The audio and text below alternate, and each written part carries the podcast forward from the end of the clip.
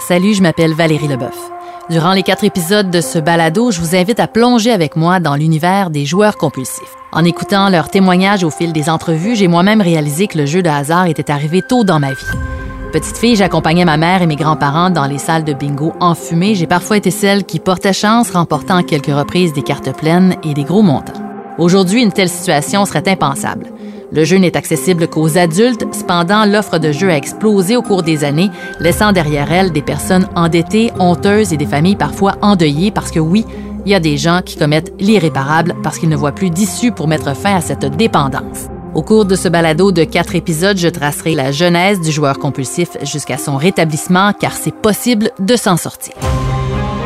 Dans ce troisième épisode, on plonge dans l'univers du jeu en ligne.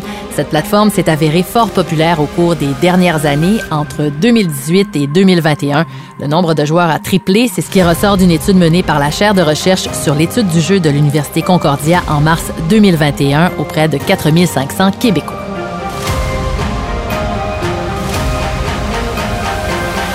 Link, l'app de jeu social gratuite pleine de missions quotidiennes, jackpot et récompenses. Recevez 10 millions de pièces virtuelles en bonus de bienvenue. Bienvenue.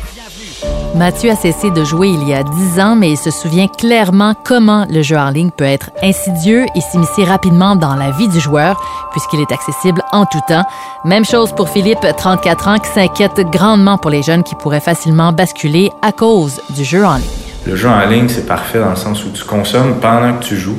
Tu peux jouer à plusieurs tables en même temps parce que tu peux diviser ton écran. C'est, Je dis que c'est parfait, mais au final, c'est, c'est, c'est, c'est parfait pour le, le, pour la descente aux enfers. Je sais pas si vous comprenez. Là, c'est, c'est juste un, un, mode de jeu, je pense, qui est très, très, très dangereux. Puis, je sais pas si vous regardez les, les chaînes sportives là, ces temps-ci. Un match de hockey, c'est, c'est que des annonces de. C'est, c'est quand même spécial quand je regarde ça. Puis les jeunes, c'est ça. Ouais, on s'entend qu'on cible les jeunes oui, davantage. C'est ciblé, c'est, tu peux jouer à plusieurs tables, de, il y a beaucoup d'argent qui, qui, peut se perdre en très peu de temps. Euh, ça accepte les cartes de crédit, euh, ça t'envoie des courriels pour te dire des promotions, donc c'est quand même. Euh. Puis là, toi, tu parles de ça, on monte il y a 10 ans, fait que j'imagine aujourd'hui, ça doit Mhm. être encore peut-être. Oui, c'est, c'est, c'est exactement ça. Là. C'est très, très, très accessible. Mais, Voilà. mais ça t'inquiète, toi, finalement? Euh, oui, en ligne, oui, parce que le monde, ils l'ont dans leur portefeuille. Moi, j'ai pas de téléphone cellulaire. Moi, je suis un anti-cellulaire. Mais ceux-là qui l'ont, ils ont tout après eux. Même les personnes qui ont de la misère avec le, le- leur téléphone, eux, ils peuvent jouer avec ça pareil. Ils peuvent s'inscrire sur Internet, ils payent, puis c'est déjà là. Tu sais, jouer en roulant, là, tu le mets après ton, ton téléphone, tu le mets après ton char, puis tu entends la machine dans, dans tes speakers d'auto. Puis là, puis là, il pèse, puis il dit, OK, moi, je vais mettre un dollar, puis il met le, le- le jeu, puis il pèse sur euh, euh, automatique. Puis là, ça tourne tout seul. Tu pèses automatique, puis ça le laisse aller sur l'ordinateur. Là, tu penses qu'il y a du monde qui joue dans leur char comme ça? Oui, j'ai déjà entendu des témoignages Ah oui. de, de jeunes qui font ça. Dans le fond, tout est configuré pour que ce soit facile et accessible partout. Oui, et Sébastien, qui est aujourd'hui âgé de 34 ans, a commencé à jouer, lui, à l'âge de 16 ans et n'ose pas imaginer ce que sa vie aurait été si le jeu en ligne avait existé à ce moment-là. Je pense que ça aurait été pire dès le départ, là. Vraiment. Parce qu'à l'époque, ça n'existait pas. Là. Il y a 18 ans, il n'y avait pas de jeu en ligne. ou Pratiquement pas. L'espace jeu est arrivé un peu plus tard. euh, un peu plus tard, mais n'y avait pas autant de casinos, pas autant de publicité. C'était pas, les téléphones n'étaient pas intelligents. Tu avais un flip, là, fait qu'il fallait que tu fasses ça sur un ordinateur euh, régulière. Euh, Je pense que ça, ça, ça, ça, ça m'aurait développé encore plus rapidement. là, parce que tu n'avais plus besoin de te cacher. Quelqu'un qui était en couple ou quoi que ce soit, tu avec ta conjointe, tu es à la maison, elle s'en va faire l'épicerie, tu es chez vous, tu pas besoin de sortir, les enfants sont là ou peu importe. Tu, peux, tu peux te connecter puis tu peux jouer quand tu veux, tu peux être au travail. C'est n'importe où, n'importe quand. C'est là que c'est- c'est dangereux. vraiment. Une autre étude, cette fois réalisée par la Direction régionale de la santé publique de Montréal, montre que 65 000 Montréalais se seraient initiés aux jeux en ligne pendant la première année de la pandémie. Jean-François Biron est spécialiste en jeu à la Direction régionale de santé publique de Montréal. Il nous trace d'ailleurs le portrait des habitudes de jeu de ces nouveaux joueurs. Fait, ce qu'on voit, c'est qu'on a à peu près le tiers des joueurs en ligne qui ne font qu'acheter des billets de loterie. Et c'est clair que ces gens-là nous, nous préoccupent beaucoup moins, là, parce que dans le fond, c'est une habitude, disons, qui est, qui, est moins associée à des problèmes, à des méfaits. Euh, ce qui est plus, euh, je vous dirais, inquiétant, c'est que le deuxième jeu le plus populaire, c'est quand même les machines à sous en ligne. Et les paris sportifs viennent un peu après. Et là, il y a beaucoup de problèmes qui sont associés parmi ces gens, parmi ces joueurs-là. Donc, des, des gens qui, qui ont des, qui vivent des, des conséquences négatives liées à leurs habitudes de jeu. À la maison Jean Lapointe, seul endroit à Montréal qui offre une thérapie fermée pour les joueurs compulsifs, cet essor du jeu en ligne se voit directement sur le terrain, comme nous le raconte Anne-Élisabeth Lapointe, directrice générale de la maison. On le voit, on voit effectivement que le jeu en ligne, même si on parle à l'Auto-Québec, ils vont nous le dire, Espace Jeu a connu euh, vraiment euh, euh, une hausse de popularité et d'inscription assez incroyable pendant la pandémie. Ça se traduit à la maison Jean Lapointe par des demandes liées aussi au jeu en ligne. Parce que ce qu'on fait quand quelqu'un rentre à la maison Jean Lapointe, on va demander qu'est-ce qui vous amène en traitement. Ils vont nous dire, bon, alcool, substances autres ou les jeux. Puis on va demander, au niveau des jeux de hasard et d'argent, lequel est le plus problématique pour vous? Et ce qu'on a vu rapidement en 2020, c'est que les gens qui venaient d'abord et avant tout pour un problème avec les appareils de loterie vidéo dans les bars, les restaurants. 80% de la clientèle qui faisait une demande d'aide pour le jeu, c'était lié aux appareils de loterie vidéo. Et aujourd'hui, ce n'est plus du tout ça. C'est le jeu en ligne qui est la raison principale qui amène les gens en traitement pour le jeu. Grosse cote, gros gain, gros respect. C'est une industrie qui génère beaucoup d'argent et il y a aussi toute la publicité qui entoure le jeu en ligne et qui est faite de différentes façons. Même les influenceurs font la promotion du jeu en ligne et c'est souvent des jeunes qui sont visés. Sébastien, qui a cessé de jouer il y a plusieurs mois, l'a constaté. Tu vois sur les réseaux sociaux, TikTok ou quoi que ce soit, tu as du monde qui stream en direct, qui se positionne des, des, des, des, influenceurs, mais qui se filment en train de jouer sur un site justement illégaux. Mm. Puis tu insistes le monde à, aller jouer là-dessus. Mais il y en a qui sont jeunes. C'est des gens qui streament des jeux vidéo habituellement, puis ils prennent une partie de leur temps pour stream, aller chercher un,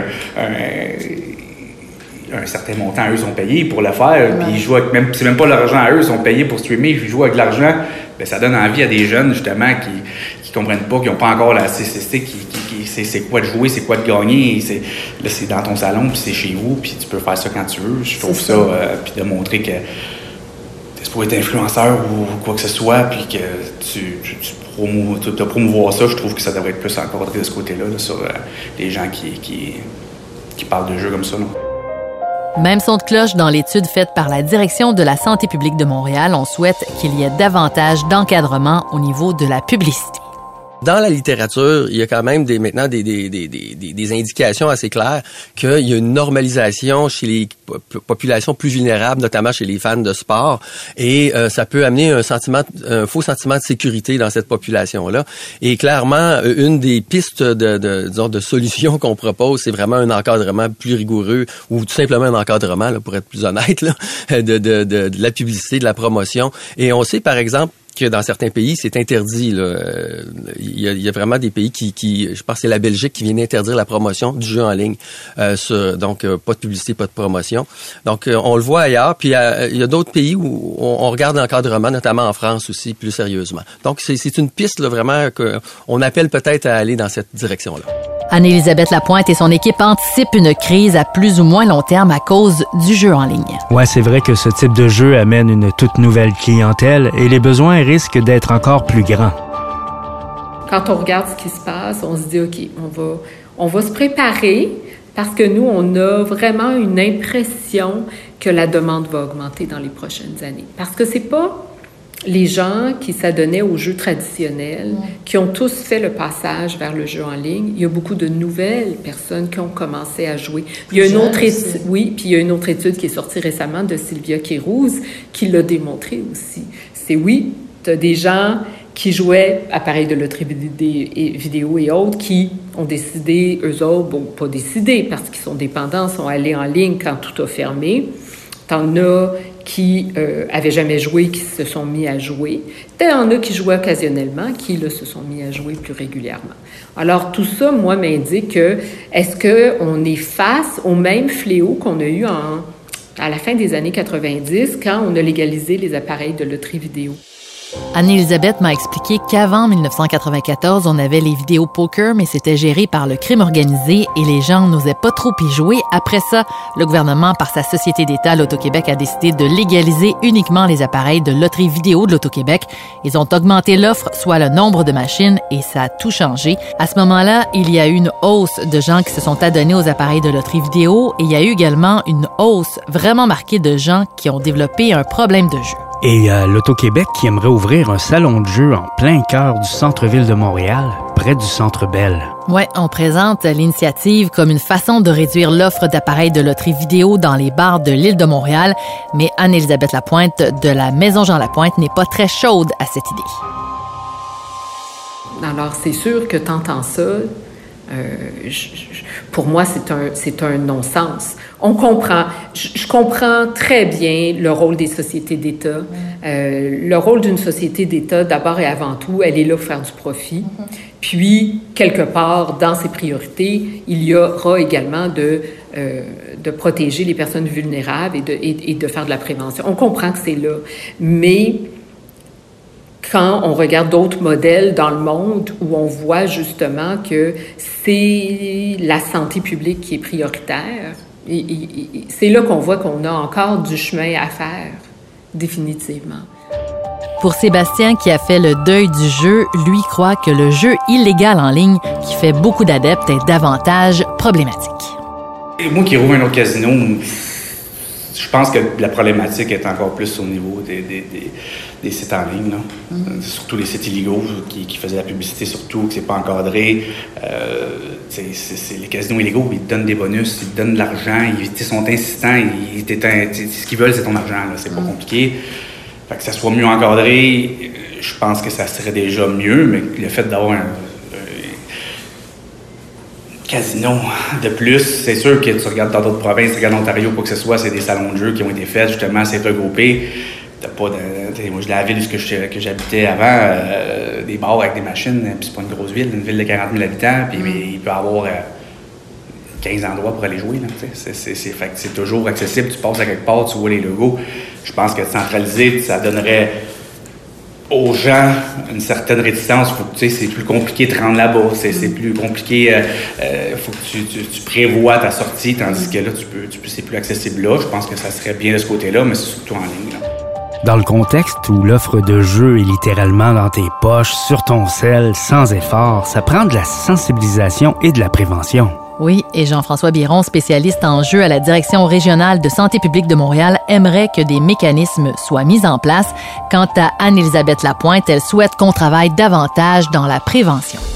Il y, a, il y a des gens qui sont plus vulnérables, mais il y a aussi effectivement tout un environnement qui, qui va encourager, euh, disons, euh, les, les, les, dépenses excessives et le, temps excessif passé. Donc c'est sûr que il, faut, s'assurer peut-être de mettre en place là, des, des, des, des, mécanismes ou, ou, de bien informer les gens pour que ça se produise le moins possible. C'est, clair. On le sait qu'il faut, il faut aller véhiculer de l'information.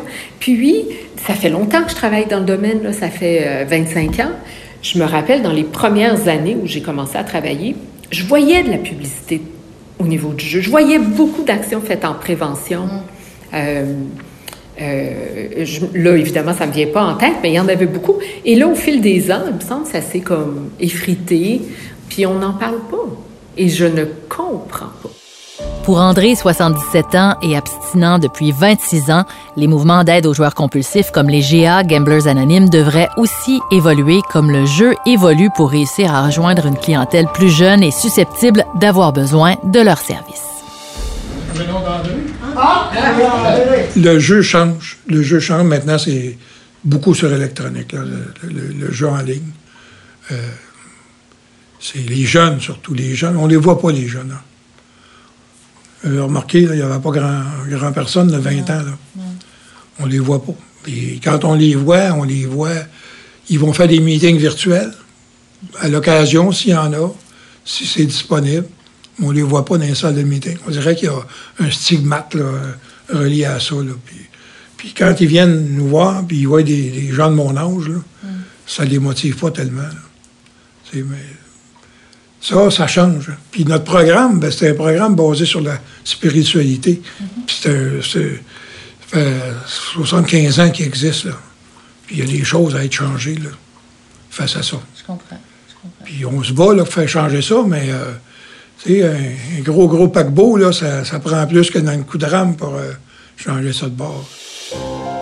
C'est vrai que les mouvements d'aide n'ont pas d'autre choix que de s'adapter à la nouvelle réalité. Et comme le jeu en ligne est partout et accessible à portée de main, des gens comme Mathieu, qui est abstinent depuis maintenant 10 ans, doivent se protéger quotidiennement d'eux-mêmes.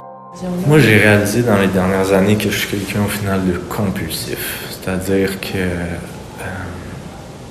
même si je joue pas à des jeux d'argent, dans une période où je vais être très fatigué, où j'aurai pas de mode de vie, où je vais être très anxieux, moi c'est surtout de l'anxiété compulsive. C'est quand je suis anxieux, je vais compulser dans quelque chose. Euh, je vais être un joueur dans un jeu d'échecs. Moi, mon cellulaire, je n'ai plus accès à App Store. Il y a un code, j'ai un contrôle parental sur mon cell pour pas downloader des petits jeux comme chess.com, euh, backgammon ou n'importe quel jeu qui, au final, quand je me mets à jouer à ça, ça vient avec une compulsion. Euh, c'est comme ça que mon anxiété se, se- se manifeste. Je, je compulse, puis je retrouve ce genre de high-là. Fait donc, je pourrais, Les jeux vidéo. Ouais, exact. J'ai pas de console. Je peux pas. Je, je serais incapable d'avoir une console chez moi parce que ça serait comme d'avoir cette compulsion-là au bout des doigts. Euh, je suis capable de jouer une, une game de backgammon avec ma copine, là, mais euh, si c'est par exemple sur un écran ou en ligne puis de manière euh, compulsive, ça fonctionnera pas. Fait ça, je peux plus installer ça sur mon cellulaire. Puis ça, c'est mon comme, mécanisme d'auto-exclusion de mon propre cell. Dans le prochain et dernier épisode, on va découvrir ensemble qu'il est possible de se sortir de cette dépendance qui est le jeu compulsif. Cependant, ce n'est pas quelque chose de simple. Certains joueurs vont faire plusieurs tentatives avant d'arrêter de jouer pour de bon et les rechutes font partie du rétablissement.